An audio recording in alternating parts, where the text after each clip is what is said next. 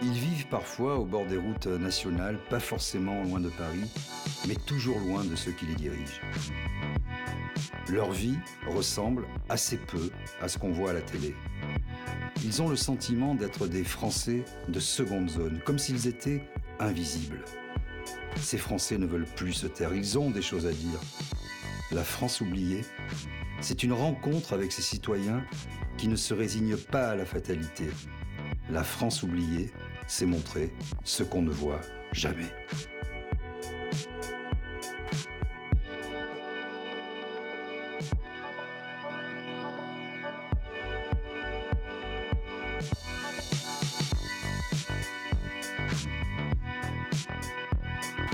Aujourd'hui, je me rends à Grenoble, dans la région Rhône-Alpes.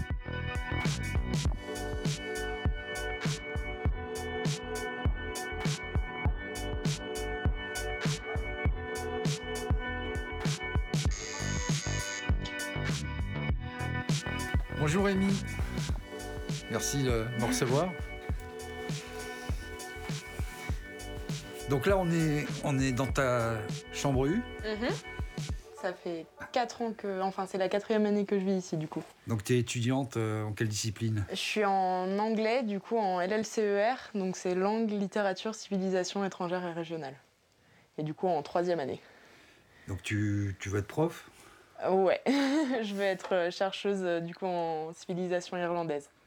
Et c'est compliqué, j'imagine, euh, quand on est étudiant et qu'on n'a pas forcément une famille derrière pour tout financer, de- de- d'étudier. on est obligé de travailler, c'est ce que tu fais, toi tu travailles? Bah, mes parents m'aident un peu euh, à hauteur de leurs moyens et puis après je travaille donc 15 heures par semaine. C'est assez dur parce que euh, faut, faut bah, allier en fait les, les études et le travail et euh, des fois c'est un peu compliqué quoi. Tu as des- Tu fais quoi comme, euh, Je comme- suis euh, dans la restauration, du coup dans une un peu c'est un peu entre le fast-food et le restaurant classique. C'est quoi le budget moyen? Par exemple, ici, là, une chambre, ça coûte combien? Ici c'est 366 je crois cette année. Donc, Par mois? Par mois. Avec toutes les aides que tu peux avoir, disons, si à gros bouillon, tu arrives à payer ton loyer, et c'est tout. C'est ça. Donc après, il faut, faut bah, se mouvoir, il faut se déplacer, il faut manger, euh, Et bah, puis vivre un peu à côté vivre un peu, avoir une vie sociale, culturelle, même si sans excès. euh. C'est ça. Bah, du coup, euh, j'ai, euh, avec mes 15 heures par semaine, je touche à peu près 550 euros par mois. Donc, bah, pour le coup, ça me permet vraiment de, de mieux vivre. Donc, de ne pas avoir à m'inquiéter à la fin du mois pour, pour la nourriture. Mais sans ça, par contre, euh, bah, je pourrais clairement pas en fait, faire mes études à Grenoble. J'imagine c'est très compliqué de ne pas décrocher du monde des Euh. études parce qu'on on est un peu livré à soi-même. Il faut se motiver, on doit bosser, on doit compter ses sous. Bah, clairement, moi, j'ai décroché. Euh, c'est super dur. En plus, dans les résidences, on a Internet qui, est- qui est très fluctuant, on va dire. Donc, euh, les cours en Zoom, etc., c'est invivable. Ouais. C'est bah, quand, euh, quand on n'entend qu'un mot sur deux ou que, euh, ou que ça grésille, etc., c'est enfin, c'est horrible. Là, actuellement, on n'a aucun contact avec, euh, avec les gens. On sait que notre, notre diplôme va avoir aucune valeur parce qu'on aura passé, bah, pour ceux qui sont à plus de la deuxième année, plus de six mois, de- enfin presque six mois de cours en distanciel. Et, et en plus, bah, enfin, on sait qu'on qu'on va pas réussir dans la vie en fait euh, avec ce qu'on traverse actuellement, parce que euh, bah, n'y a pas de travail à la clé à la fin. Moi personnellement, je me sens abandonnée de la part du gouvernement parce que euh, parce que du coup on, a ces confinements, etc. Mais par contre, bah, toutes les aides qu'ils ont pu dire, bah, les étudiants vont toucher cette aide-là, c'est tellement compliqué à toucher, etc. Qu'en fait, on n'est absolument pas aidé. C'est en fait, on nous a abandonnés en disant bon, ils, ils sont jeunes, ils s'en remettront. Chaque année, on a des suicides d'étudiants. Ça, on, on le sait, mais là, c'est encore pire avec, euh, avec la crise qu'on vit actuellement. Tu t'es dit, bon, je vais pas attendre que ça tombe du ciel, je m'organise, on ça. est quelques-uns, euh, on va prendre les choses en main. Ouais, D'où bah, l'idée de cette, associa- de cette association. C'est ça. C'est en fait c'est Génération Précarité. C'est parti au début en fait euh, d'une pétition qu'on avait lancée en septembre. C'est on va voir les gens quand ils rentrent dans le supermarché en leur demandant bah, voilà nous on va redistribuer. Est-ce que vous, Vous pouvez, pouvez- nous aider à voilà. hauteur d'un paquet de pâtes? Vraiment c'est à hauteur de vos moyens. on ne demande pas plus. Après, en fait, euh, justement, pour nous, c'est pas, c'est pas une solution qu'on peut garder sur le long terme en faisant euh, des restos du cœur bis. C'est une solution pour aider au plus rapidement les étudiants en attendant que justement euh, les pouvoirs publics mettent quelque chose en place qui puisse les aider sur, sur une durée qui est plus longue. Et du coup, en fait, il faudrait juste valoriser le fait qu'un étudiant, c'est un travailleur intellectuel, mais un travailleur. Et, et, en fait, presque avoir un salaire pour les étudiants pour qu'ils puissent en fait vivre pleinement leur, euh, leurs études et euh, se concentrer dessus et donc pas avoir à redoubler quatre fois parce qu'ils travaillent à côté. On va aller voir concrètement puisque là tu vas distribuer euh, cette aide alimentaire dans une, une autre CTU, c'est ça? C'est ça.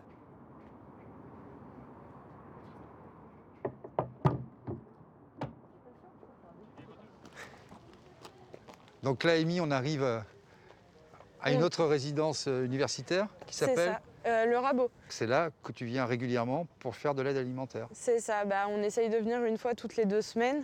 D'accord. Euh, du coup, on distribue à peu près une centaine de personnes à chaque fois. Bah, écoute, on va te suivre. Hein. Ouais. On va suivre le guide.